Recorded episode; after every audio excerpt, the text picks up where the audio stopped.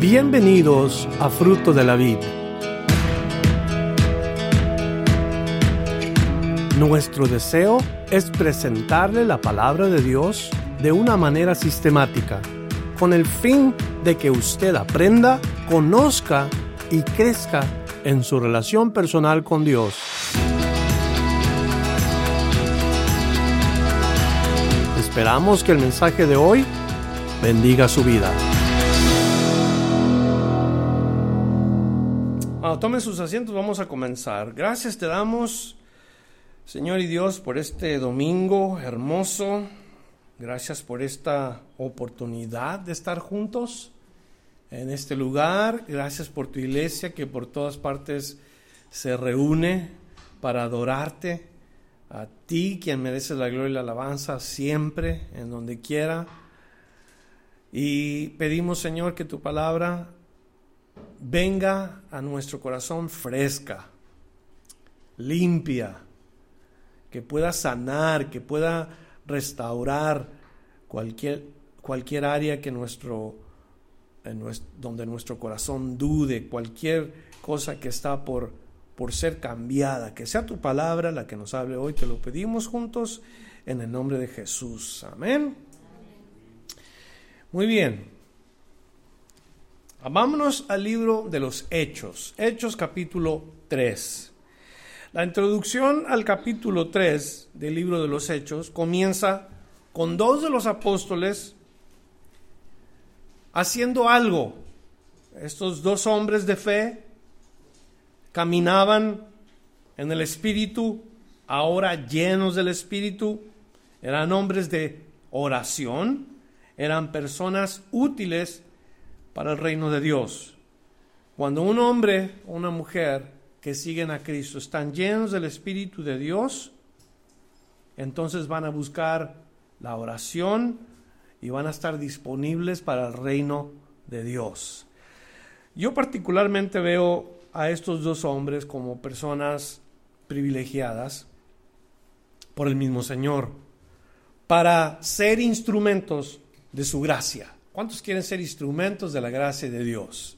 Ser instrumentos de la gracia de Dios. Porque cuando una persona no camina con Dios, ¿cómo la puede usar Dios? ¿Cómo puede ser uno instrumento de Dios si no caminas con Dios? Imagínate qué tipo de instrumento es la persona cuando no camina con Dios. ¿De quién será instrumento? la respuesta la sabes. Así que vamos a ver en esta ocasión qué sucede con los siervos que viven llenos del Espíritu de Dios.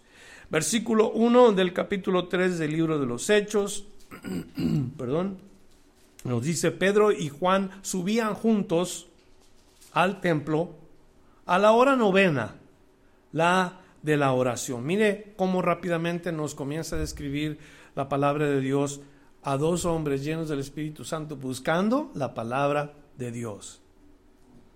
Y esta aplicación es personal. En esta iglesia, los cristianos debemos de buscar la oración juntos. Orar unos por otros.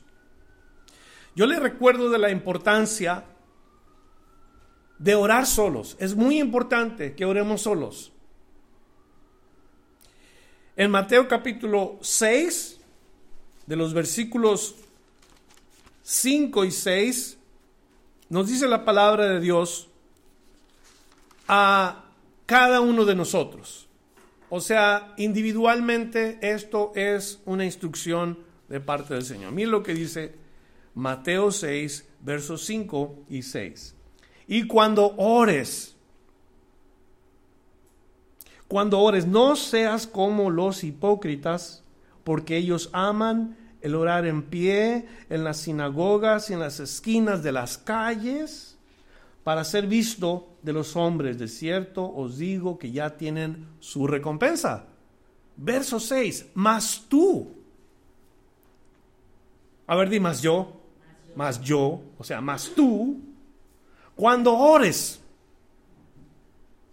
Sea en tu devocional, en tu tiempo que tú dedicas para comunicarte con el Señor, en tu tiempo de oración, cuando ores entra en tu aposento y cerrada la puerta. Quiere decir, en tu oración individual, en tu oración independientemente de todos los demás, tu oración privada con Dios. Bien importante, ¿cierto o no? Cierra la puerta, ora a tu Padre que está en lo secreto y tu Padre que ve en lo secreto te recompensará en público. Eso es lo que nos enseña Jesús en su palabra, que es importante orar juntos. Pero, al mismo tiempo les recuerdo que es necesario que oremos juntos. Orar individualmente, pero orar juntos. Déjame preguntarte algo que te vas a quedar pensando. Estoy seguro que te vas a quedar pensando. En una pregunta sencilla, ¿cuándo fue la última vez que tú te acercaste al pastor y le dijiste, pastor, déjame orar por ti? ¿Cuándo fue? ¿Se acuerdan? A ver, déjenme recordarme yo. ¿Cuándo fue la última vez que uno de ustedes se me acercó y me dijo, déjame orar por ti? Así. ¿Se acuerdan? Yo sé que se van a ir a su casa pensando, ah, caray, debo de pensar eso un poquito más. ¿Cuándo fue la última vez que tú te acordaste de orar por mí, querido hermano hermana? Y eso es importante porque estamos aquí solamente por un par de horas y, se pasaron las dos horas y no tuve la oportunidad de yo ir con mi pastor y, orar por sus necesidades. Ah, pero te lo aseguro algo, todo el mundo quiere que el pastor ore por ellos. ¿No es cierto? La mayoría de la gente es lo que busca. Es que estoy esperando al pastor porque quiero que ore por mí. Orar solos es importante, pero orar en conjunto es necesario también. Ahora, no porque estemos en el mismo lugar quiere decir que estamos haciendo el trabajo, porque podemos orar y estar en el mismo lugar, pero eso no es orar los unos por los otros. Oremos los unos por los otros. El verso nos dice que Pedro y Juan subían juntos. La idea de que iban juntos no solo significa que eran buenos amigos, no solo significa que ese día iban juntos, nos implica que andaban juntos regularmente. Eso es lo que nos da a entender. Subían juntos.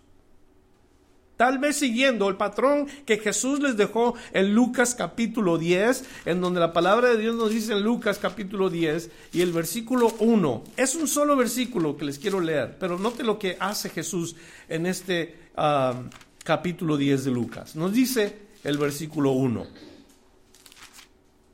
Después de esas cosas, designó el Señor también a otros setenta, a quienes envió de dos en dos delante de él a toda ciudad y lugar a donde él iba a ir. ¿Cómo fue que los envió el Señor? De dos en dos. Ese patrón es importante porque cuando dos discípulos van juntos, mientras que el uno testifica de su fe, el otro puede estar orando por él. Tal es el caso de Juan y Pedro. ¿Quién es el que habla en esta Ah, escritura, vamos a darnos cuenta quién es el que habla. No se nos menciona que uno de los discípulos haya hecho un comentario, solamente uno de ellos es el que habla. Entonces, así que no, no hay que orar solamente individuales, sino también orar con alguien. No solo orar por alguien, sino también orar con alguien. Son dos cosas importantes que hoy aprendemos. No solo orar por alguien, sino también orar con alguien. ¿De acuerdo? Primera instrucción. Si puedes escribirlo en un papel y llevártelo a tu casa, yo debo de orar por alguien, pero también con alguien. Como por ejemplo, tú tienes una persona a tu lado que a lo mejor pudieras decir, bueno, voy a hacer lo posible de orar con esta persona una vez a la semana. Voy a orar con esta persona ah, tal vez unos 5 o 10 minutos cada día. O quizás oremos todo el tiempo. Qué bueno. Pero es importante orar por alguien y con alguien. ¿De acuerdo? Sí, de acuerdo. Ok, bien. Dígame algo, hermanos. Sí, de acuerdo, ¿verdad? Ok. Verso 2, Hechos capítulo 3. Dice, y era traído un hombre cojo de nacimiento, a quien ponían cada día la puerta del templo que se llamaba la hermosa, para que pidiese limosna de los que entraban en el templo. Es curioso cómo, cómo o, o la manera como Dios mueve al instrumento, cómo Dios mueve a la persona dispuesta para llevarlo al lugar en donde hay necesidad. Esto para mí es algo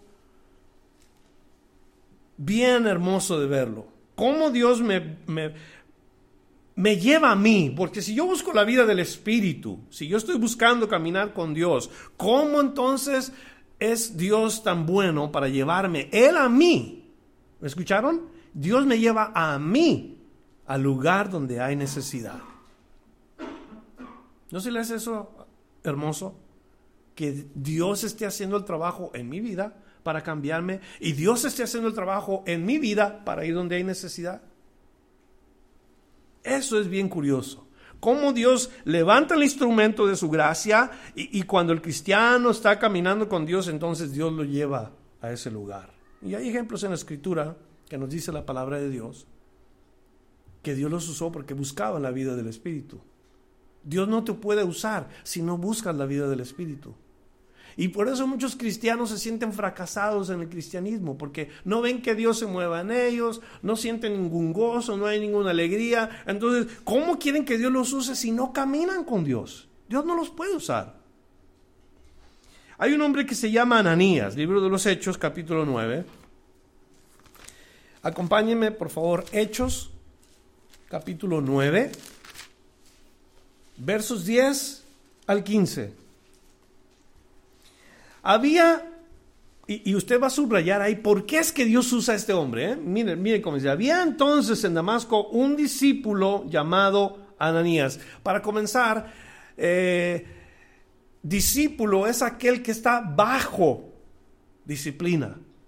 Discípulo es aquel que está bajo instrucción, bajo disciplina, bajo la autoridad de otro. Ese es un discípulo. Este era un discípulo de Jesús. Este hombre estaba bajo la autoridad, bajo la dirección, bajo la enseñanza del mismo Señor. Y así, ya con eso, sabemos rápidamente que este hombre era un creyente. Y el Señor le habla a este creyente y le dice, a quien el Señor dijo en visión, Ananías. Fíjese cómo es la relación de un hombre creyente con Dios. Por nombre le llama, Ananías. No le dice, oye, tú que estás ahí. No, lo conoce.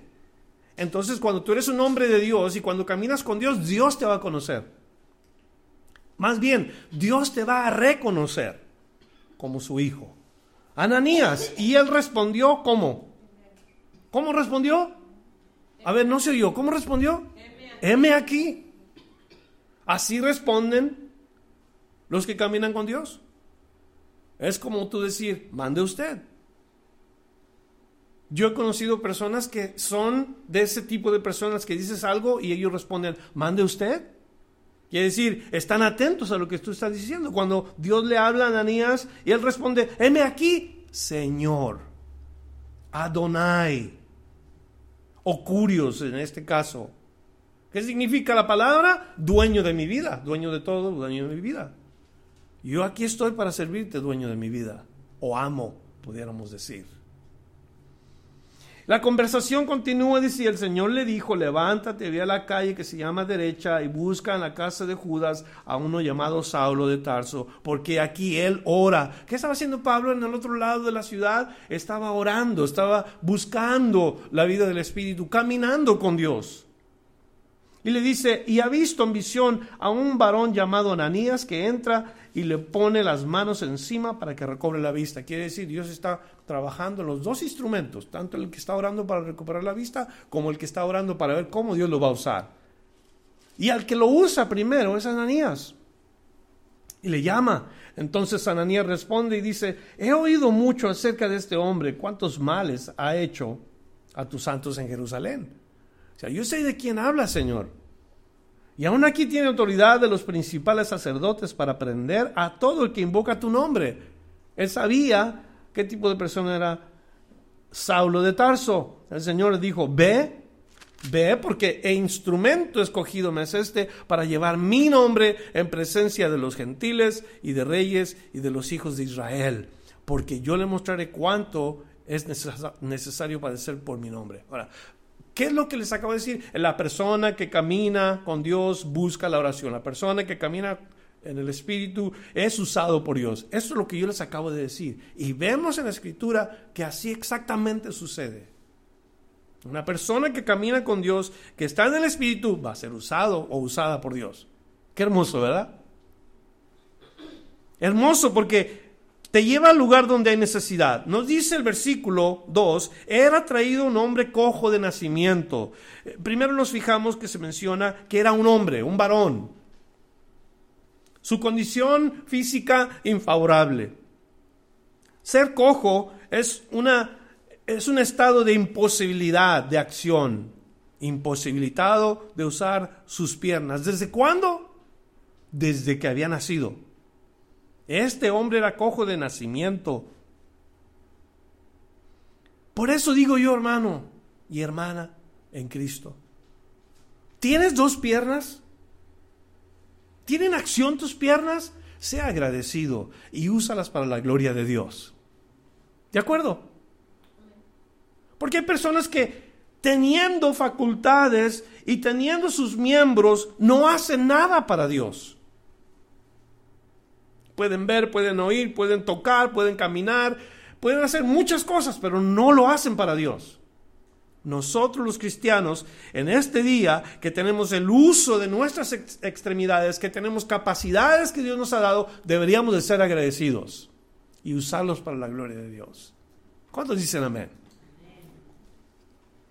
Ahora tú me vas a decir, pero escúchame hermano pastor, yo solamente tengo una pierna, ¿sabes qué? Sea agradecido y usa esa pierna o ese brazo para la gloria de Dios, porque tienes algo que muchos no tienen. Siendo cojo este hombre, dependía de los demás. Y notamos lo siguiente, se nos dice que este hombre era traído todos los días o cada día. Nos dice más adelante la palabra de Dios cuántos años tenía este hombre. Y el hombre tenía aproximadamente 40 años. Imagínate cuántos años estuvo yendo o estuvo siendo llevado al templo sin poder entrar. Porque ese es, es algo que luego, luego meditamos y pensamos. Iba cada día al templo, pero solamente lo llevaban a la puerta del templo. Sin duda este hombre dependía de algún vecino, de algún amigo cercano o, de algún familiar para que fuera llevado a este lugar, a la puerta del templo. Es como ahora alguien venir aquí al servicio esta mañana y solamente se quede allá afuera por 40 años. Óigame, eso sería bien triste. ¿Por qué no entraba en el templo? Me pregunto yo. O más bien, ¿por qué no le permitían entrar al templo? Yo estoy seguro que él quería entrar al templo, pero había gente en ese lugar que por su condición pensaban que este hombre había pecado. En una ocasión nos dice la palabra de Dios que Jesús va con sus discípulos y, encuentra a un hombre ahí que era ciego. Vamos a Juan capítulo 9 y ahí nos dice la palabra de Dios del versículo 1 al 3. Nos dice Juan 9, 1 al 3. Al pasar Jesús, al pasar Jesús, ¿a poco no te gustaría que Jesús pasara por tu vida? ¿Mm? Al pasar Jesús vio a un hombre ciego, también nos dice la palabra, de nacimiento. Así nació. ¿Y cuál era la mentalidad de los judíos? ¿Cuál era la mentalidad de la gente en ese tiempo? Los judíos le preguntaron, o los discípulos le preguntaron en el versículo 2, le dijeron sus discípulos, Rabí, ¿quién pecó? ¿Este o sus padres para que haya nacido ciego? Eso es lo que le preguntan los discípulos. El juzgar a los demás ligeramente sin entender la condición de la persona. ¿Cuántos no pensaron que venían a este lugar, entraban por el templo o por la puerta de, la hermosa, el portón o el pórtico llamado la hermosa? ¿Y cuántos no pensaron de este hombre? ¿Quién sabe qué hayas hecho, compa? O, tal vez hiciste algo malo y por eso te sucedió eso. ¿Cuánta gente no pensó así durante todos estos años que estuvo ese pobre hombre? Nota lo que le responde Jesús a los discípulos en el versículo 3. Respondió Jesús, no es que pecó éste ni sus padres sino para que las obras de Dios se manifiesten en él. ¿Por qué es que a veces Dios mantiene a una persona en una situación adversa, en una situación en donde no entendemos por qué está sucediendo lo que está sucediendo. Eh, recuerdan este día es que quizás necesita Dios glorificarse en tu vida para que la gente vea o se manifieste las obras de Dios en ti. Nunca culpes a Dios de lo que te está pasando. Nunca digas que Dios tiene la culpa o que Dios te abandonó, porque no es verdad. Eso es lo que el diablo quiere que pienses. Dios te ha abandonado. Estás así porque hiciste algo malo. Y eso le encanta al diablo acusarnos y a decir todas estas cosas. No, es para que las obras de Dios se manifiesten en nosotros. ¿Cuántos les dan gracias a Dios por eso? Porque todos éramos leprosos, todos estábamos paralíticos, todos estábamos ciegos, todos teníamos una condición espiritual. Y Dios nos ha sanado. Gloria a Dios.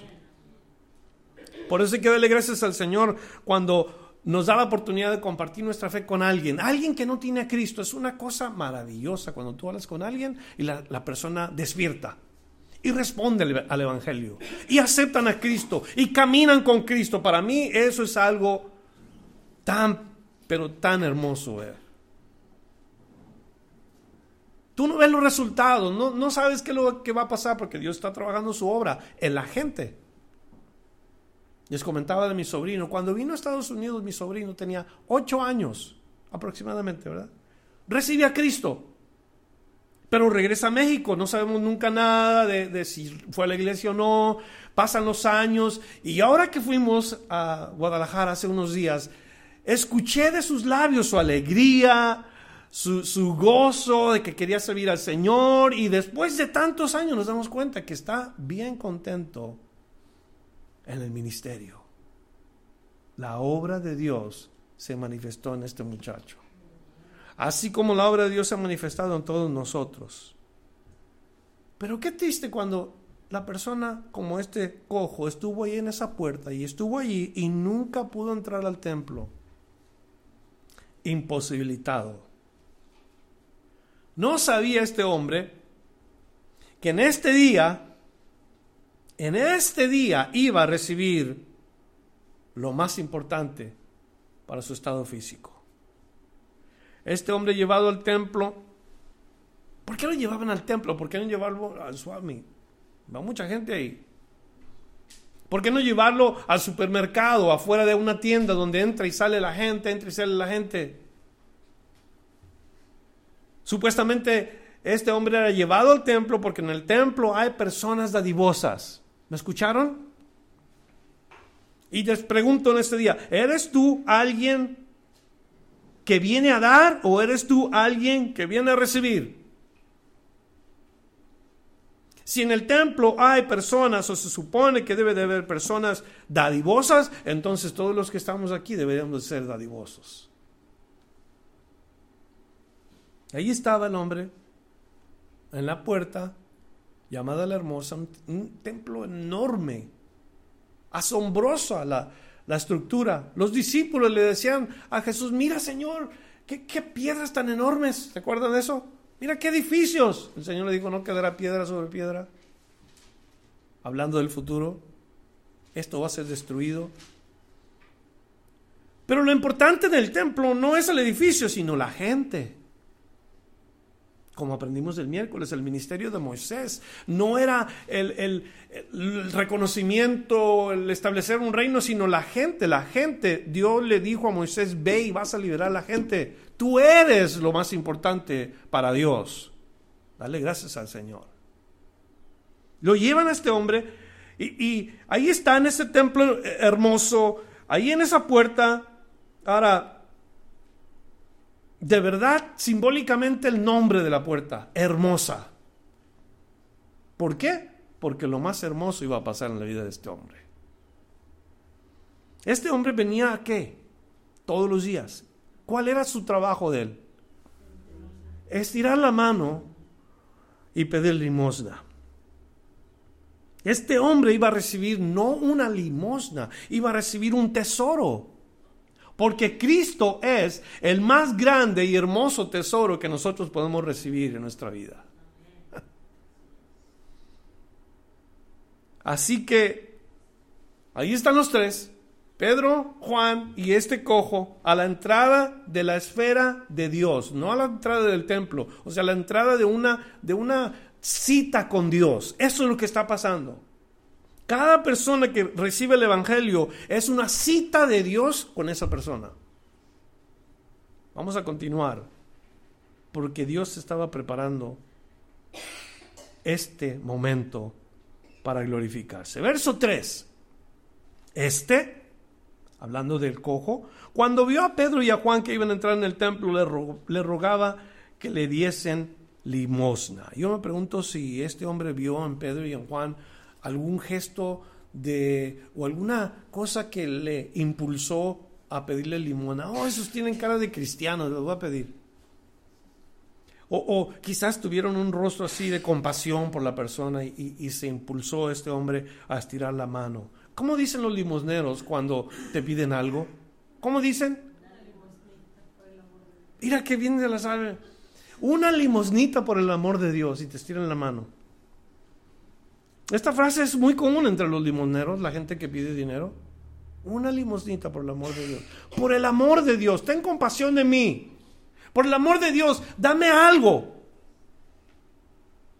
La frase muy utilizada. Pero hoy los pordioseros, que ya no son pordioseros, sino gente astuta, no, no te dicen eso, son, son pidiches, ¿verdad? ¿Qué dicen hoy? Eh, ¿me podrías dar unos centavos para tomarme una cerveza? Ya son así ahora. Eh, ¿me puedes dar unos centavos para comprar gasolina cuando no necesitan comprar gasolina? Eh, ¿me puedes dar unos centavos porque se me quedó el carro en tal lugar y tengo que comprar aquí gasolina para irme a poner allá? No es verdad. Esos son los limoneros de hoy, que no son limoneros. Son flojos. Algunos de ellos de verdad aprovechados porque hacen más dinero de lo que yo hago en una hora. Si te has puesto a pensar de toda la gente que les da 50 centavos, 50 centavos por minuto, ¿cuánto es en una hora? Son 60 minutos. Son 30 dólares en una hora. Más de lo que hago yo en una hora. Si es que todo el mundo le da. Una, una, sola cosa quería este limonero, una limosnita por el amor de Dios y quería dinero, dinero para su sostén, para su alimentación, para su vestido, dinero que no era lo que en verdad él necesitaba. Había algo más importante en, en las necesidades de este hombre que atender que lo físico y era lo espiritual. Y esta es la enseñanza para nosotros. No nos ocupemos tanto en las cosas de la carne. ¿Me escucharon? Nos olvidamos de lo más importante. Hoy estamos afanados con trabajo, trabajo, trabajo, trabajo, ropa, modas, teléfono, aquí y aquí y allá. Y, y todo esto nos consume y nos olvidamos de lo más importante. O como una vez escuché a la persona que va a la iglesia, es porque compró, fue a la iglesia y compró dos dólares de Dios en una bolsita de papel, porque eso es todo lo que hace para Dios. Dos dólares de Dios. Pero mientras se gasta la vida comprando la última ropa, teniendo el último carro, el teléfono más caro, y, gasta todo su dinero en todo, pero dos dólares de Dios en una bolsita de papel. ¿Qué le parece? ¿Nos escribe a nosotros? nos olvidamos de lo más importante. Porque hay gente que se la pasa ocupada en las cosas del cuerpo, comer, vestir, la moda. ¿Cuál es lo último? Les tengo una noticia a toda esa gente que nada de esto satisface. Porque no satisface. El hombre no necesita dinero. El hombre puede usar el dinero cuando Dios se lo da, pero no es lo que Dios, lo que el hombre necesita. El hombre necesita más que dinero. Verso 4. Pedro con Juan, fijando en él los ojos, le dijo, míranos. Entonces él les estuvo atento esperando recibir de ellos algo. En otras palabras, cuando le dicen míranos el limonero, yo creo que se emocionó y ya, esto sí me van a dar. Voy a recibir de ellos. Comenzó a ponerse emocionado y al estirar la mano vio que no pasaba nada. No ve reacciones en Pedro y en Juan, no ve acciones tampoco. Entonces, como ellos no metían la mano en su bolsa, yo creo que se desilusionó. Y de pronto escucha aquello que los limoneros no quieren oír. ¿Y qué es lo que los limoneros no quieren oír? No traigo. No tengo. Pedro en el versículo 6 le dijo, no tengo plata ni oro, pero lo que tengo te doy. En el nombre de Jesucristo de Nazaret, levántate y anda.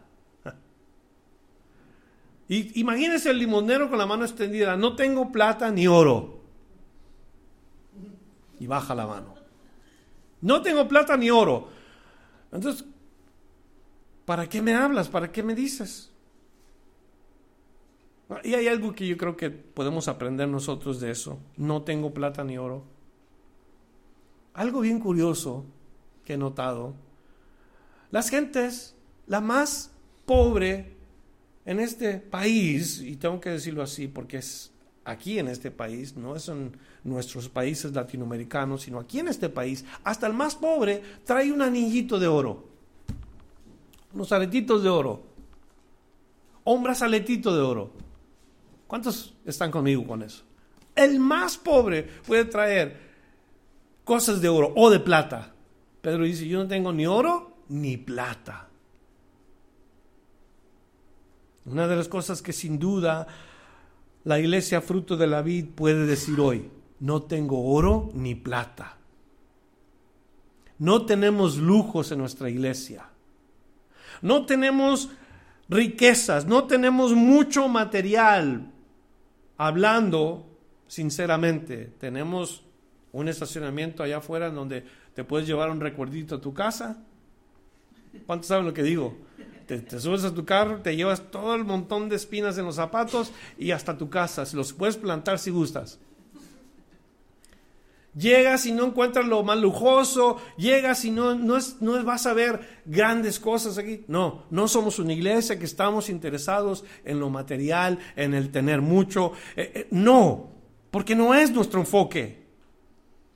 Mi oración y mi deseo es que siempre tengamos lo más importante en esta iglesia.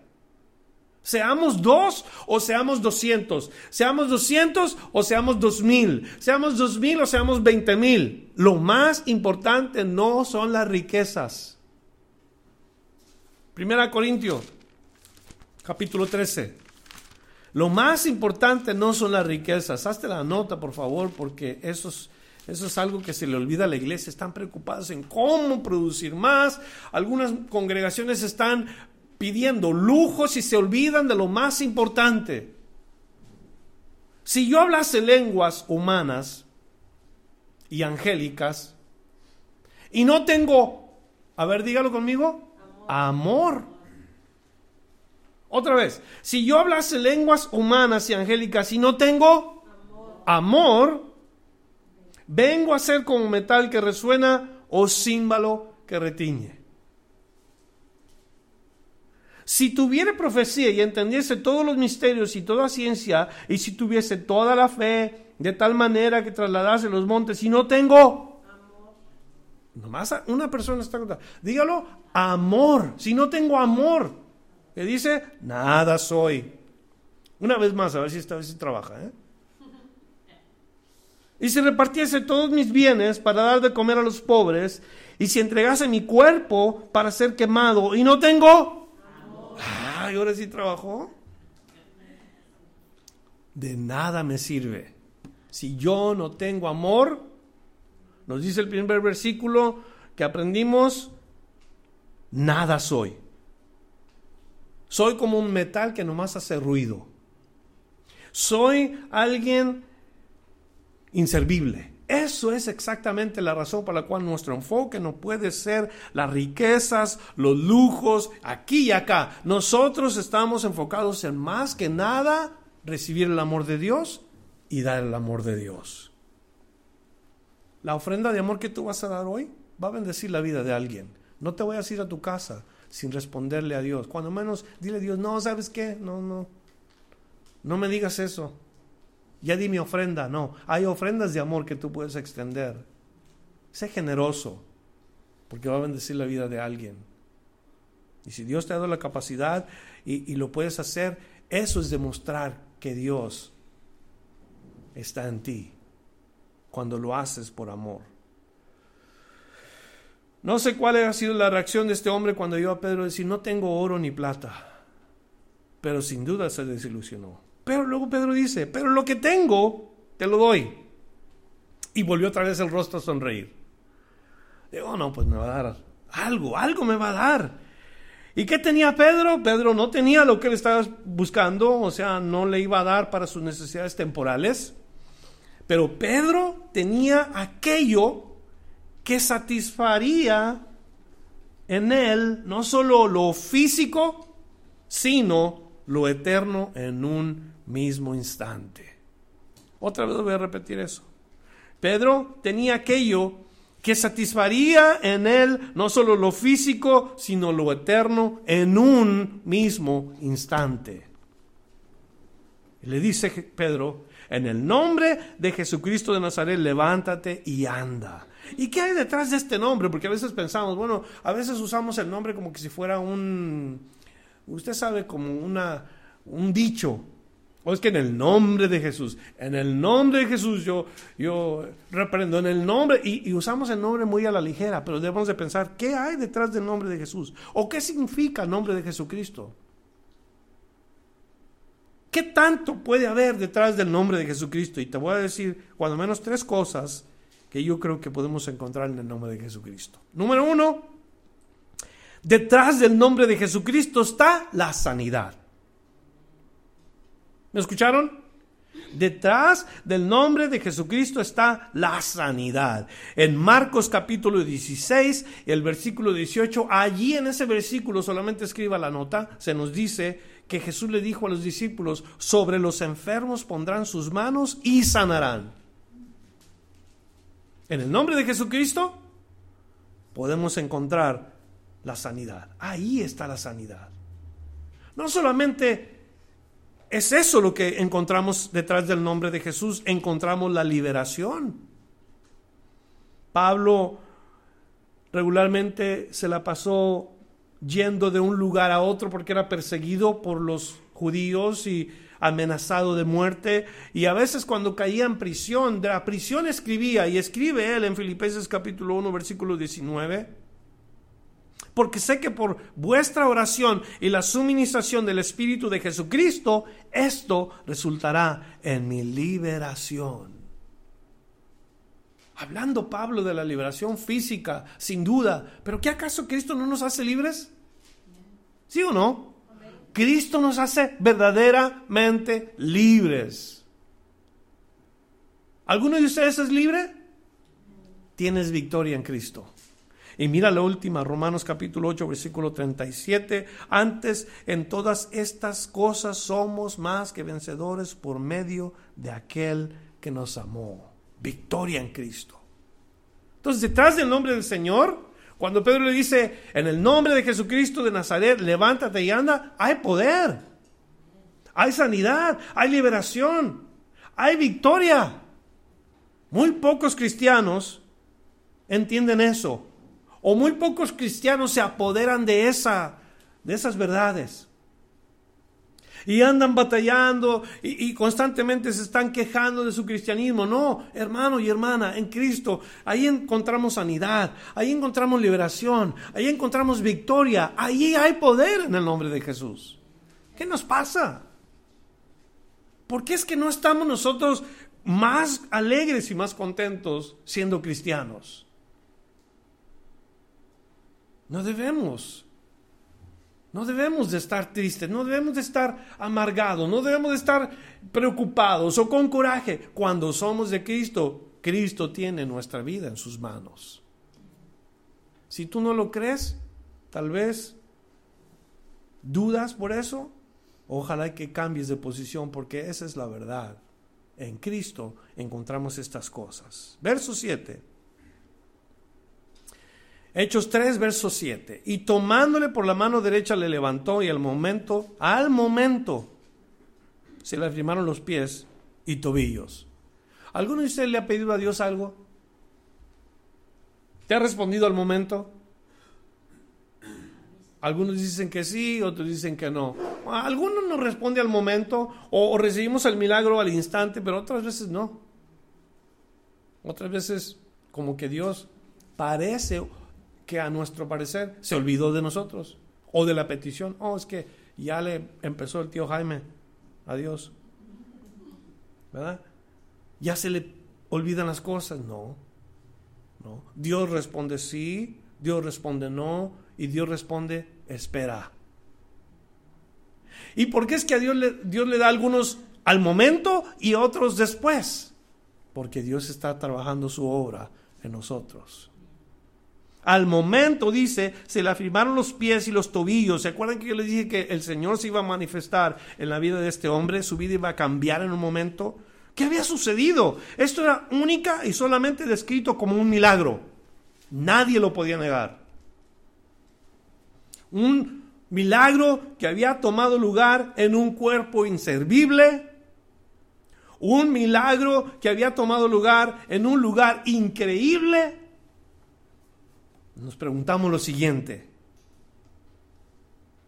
Cuando nosotros estábamos igual, por años y años sin poder caminar en la vida del Espíritu, imposibilitados de la vida, cuando vinimos a Cristo, ¿no se acuerdan qué sanidad causó Cristo en nosotros? Que estuvimos alegres, contentos, ahora capacitados para una vida totalmente nueva. Esto es lo que le sucede a este hombre, física y espiritualmente. El problema de este hombre fue solucionado en un instante en un instante sus pies, sus tobillos que nunca tuvieron función, de pronto se da cuenta que algo tomó lugar, quizás sus pies deformes de pronto comenzaron a enderezarse y a verse fuertes y pudo ponerse de pie. Ahora, nunca había sentido esta sensación como cuando nosotros nos convertimos. Nunca habíamos leído la palabra de Dios, nunca habíamos oído el Espíritu de Dios hablarnos, nunca habíamos sentido la presencia de Dios, nunca, o sea, esto es lo que este hombre recibe, un milagro asombroso. No solamente ve que sus pies cambian eh, físicamente, hace también algo al darse cuenta que había recibido nuevos pies. Sea cual sea nuestra necesidad, cuando creemos en el nombre de Jesús, recibimos, quizás no al instante como este hombre, pero recibimos lo que es mejor para nosotros. ¿Me escucharon? No, no, no lo que yo quiero, no lo que le pedimos, sino lo que Dios sabe que es mejor para nosotros. Como este hombre. Mira con, con fe, porque Así como este hombre, así también tú vas a recibir. Este hombre miró con fe y recibió más de lo que esperaba. Y yo te digo esta mañana, cuando tú miras con fe, tal vez no recibes lo que quieres, pero puedes recibir más de lo que tú esperas. Porque así es Dios. He escuchado testimonios de hombres o de mujeres que perdieron su trabajo. Se perdieron su trabajo porque Dios tenía uno mejor para ellos. ¿Comprenden?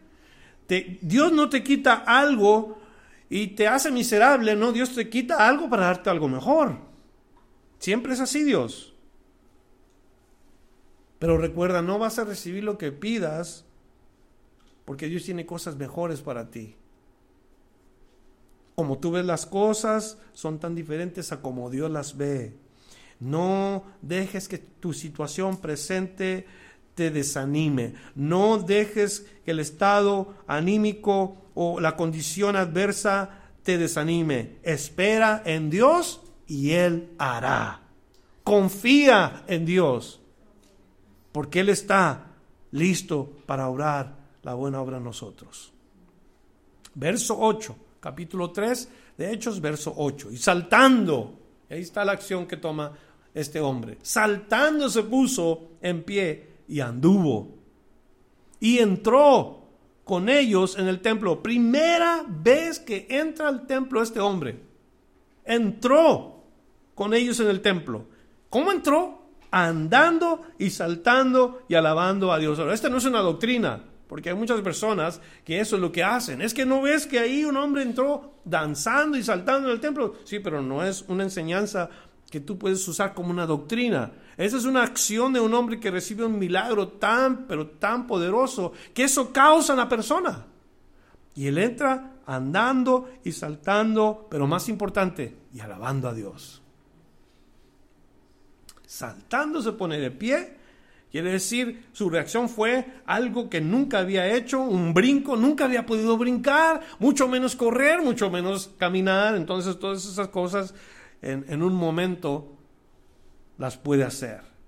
Entonces no solo caminó, no solo saltó, no solo se puso de pie, entró con los discípulos. Y cuando dice entró con los discípulos, nos da la misma idea que Pedro y Juan cuando entraban juntos al templo. Ahora este hombre entra con los discípulos al templo a hacer exactamente lo que iban a hacer estos hombres, alabar a Dios. ¿Se fija el cambio? Y la oportunidad tan hermosa que Dios le da a este hombre de entrar al templo para ir a hacer lo correcto. Porque venimos al templo para alabar a Dios. Dígalo conmigo, venimos al templo para alabar a Dios. No para cantar. No para cumplir, para alabar a Dios. E-, este cojo no se puso de pie y dijo, ah, Pedro, qué buen camarada eres, oh Juan, qué suave, no, si no los hubiera conocido ustedes, no hubiera pasado nada, no. Entró alabando a Dios, glorificando a Dios. Y eso debe de tomar lugar cada vez que tú compartes tu fe y entregas lo que Dios te ha entregado a ti. Que la gente mire a Dios últimos dos versos, versos 9 y 10, y todo el pueblo le vio andar y alabar a Dios y le reconocían que era el que se sentaba a pedir limosna a la puerta del templo, la hermosa, y se llenaron de asombro y espanto por lo que había sucedido. Y esas son las reacciones de la gente que ve nuestro testimonio. Una, todo el mundo nos conoció cuando éramos inconversos, cuando no éramos cristianos. Y hay muchos de ellos que dicen, ah, yo sé quién eres tú, yo sé cómo, yo sé qué haces, yo sé lo que, lo que practicas y todo. Eso es lo que la gente dice en el mundo cuando no tenemos a Cristo. Yo sé cómo hablas, yo sé qué tipo de persona eres, pero venimos a Cristo, Cristo nos cambia nuestra vida porque así es lo que, lo que toma lugar, ¿verdad? ¿Y qué sigue diciendo la gente del mundo? Ah, yo ya sé cómo eres, ya sé cómo hablas, y no es verdad ya. En Cristo somos nuevas criaturas ya no somos lo que antes éramos. Y el mundo no lo puede entender, no lo puede comprender. Para ellos seguimos siendo los mismos. Al rato se te pasa eso. Al rato vas a estar igual, verás, eso de la iglesia es... No, es verdad, nada más es un... Para la gente insegura y todo eso. Y, y uno sabe que Cristo ha cambiado nuestra vida, ¿sí o no? Todos lo vieron andar. O sea, reconocieron al hombre, pero no vieron lo que había sucedido con él. Un hombre que por, como les dije, casi 40 años en un lecho afuera del templo lo veían, quizás pasaban por ahí, hasta por allá, me estás estorbando, ¿qué no ves? Lo trataban mal. ¿Cuándo no lo vieron cada día sentado en su lecho sin poder hacer nada y, ninguno de ellos les tiró la mano? Ahora lo ven caminando, saltando y no se fijan en el milagro, se fijan, oh, este es el que estaba allá afuera, ¿verdad? Ah, ya. Sí, sí, sí, es él. Algunos otros se asombraron porque sabían lo que había tomado lugar. Pero no solamente se asombraron, también les causó espanto. ¿Por qué? Me pregunto, ¿por qué es que les causó espanto? ¿Sabe por qué le causa espanto a mucha gente los milagros de Dios? ¿Sabe por qué mucha gente se pone pánica cuando miran milagros de Dios? Por una, cola, una sola cosa se ponen así, porque viven mal. Viven en pecado, no pueden negar que la mano de Dios es poderosa, y ellos viviendo mal se espantan saber que la mano de Dios se está moviendo. Más adelante vamos a ver las cosas tremendas que hacen los discípulos y la gente comienza a hacer o a responder para cambiar sus vidas, porque vivían mal. Y en realidad ese es el mensaje que ha sido para los hombres. O cambias y te conviertes a Dios o te llenas de espanto y recibes el juicio de Dios. Eso es lo único que hay. Terminando entonces la aplicación para llevarnos a nuestra casa. La primera, busquemos juntos las cosas de Dios. Busquemos el orar juntos y que el Señor nos use como instrumentos de su gracia. No solo orando por alguien, sino orando con alguien. Siendo agradecidos por cada uno de nuestros miembros que podemos usar para la gloria de Dios. Siendo agradecidos por lo más importante que tenemos, a Cristo. Porque detrás del nombre de Cristo hay poder, hay sanidad, hay liberación. ¿Y qué más? Y hay victoria. Causar que los hombres puedan entrar al conocimiento de Dios de una manera personal. ¿Qué es lo que sucedió con este cojo? Le dan a Cristo y ahora este hombre puede entrar solito al templo. Este hombre puede entrar a la presencia de Dios y alabar y bendecir el nombre de Cristo. ¿Qué le parece? Para llevarnos a nuestra casa este día, este mensaje que nos recuerde a nosotros lo que Dios ha hecho con nosotros que éramos cojos, que teníamos problemas y no podíamos de verdad no podíamos caminar, no podíamos actuar por nosotros mismos, necesitamos que Dios nos levantara de ese lecho y ser activados en el Espíritu. Vamos a, orar y vamos a darle gracias a Dios por la vida que tenemos en Jesús. Juntos, por favor, puestos de pie. Señor, te damos muchas gracias porque tú nos encontraste en una condición lamentable, estábamos heridos, estábamos necesitados de sanidad y así nos encontraste tú. El día que tú pusiste tus ojos en nosotros, miraste a un pordiosero, viste a alguien que estaba necesitado. Luego extendiste tu mano hacia nosotros. Nos hablaste al corazón, nos descubriste nuestro pecado, nos invitaste a recibir el perdón y cuando dijimos, sí Señor, yo creo, lo único que tomó lugar en nosotros, Señor, instantáneamente, es que nos cambiaste de un estado de muerte a un estado de vida. Y desde ese momento, Señor, hiciste el cambio y la transformación que nosotros, cada uno, necesitábamos. Y es por ti, por lo cual ha tomado lugar en mi vida una transformación grande. Gracias te doy, Señor, por perdonarme, por aceptarme como tu hijo y recibirme. Yo que no merezco sino la muerte, me has dado la la vida eterna en tu Hijo Jesucristo. Señor, por este ejemplo que tú nos das de compasión, por este ejemplo de gracia que podemos ver en la palabra de Dios, nos gozamos y te agradecemos, Señor, porque nos permites ver que así como tú usaste a Pedro y a Juan, tú nos puedes usar a nosotros. Señor, danos más de ti, cada día.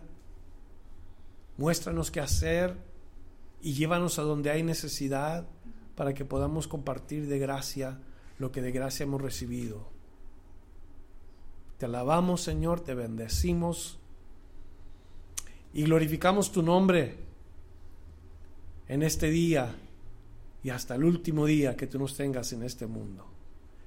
Llévanos a casa con tu bendición y aquellos que están escuchando que tal vez no han entregado su vida a Cristo, Señor, ábrele sus corazones, que reciban a Jesús como Señor y Salvador, se den cuenta del poder, se den cuenta de la liberación, se den cuenta de la sanidad y la victoria que pueden encontrar en Cristo, única y solamente en Cristo. Gracias por tu amor, gracias por todo lo que has hecho por nosotros y nos vamos a nuestra casa bendecidos en tu bendito nombre, Señor Jesucristo. Amén. Gracias por escuchar la enseñanza de hoy. Visítenos en frutodelavid.com para escuchar más mensajes, para obtener las notas del estudio y para comunicarse con nosotros. Que Dios le bendiga abundantemente.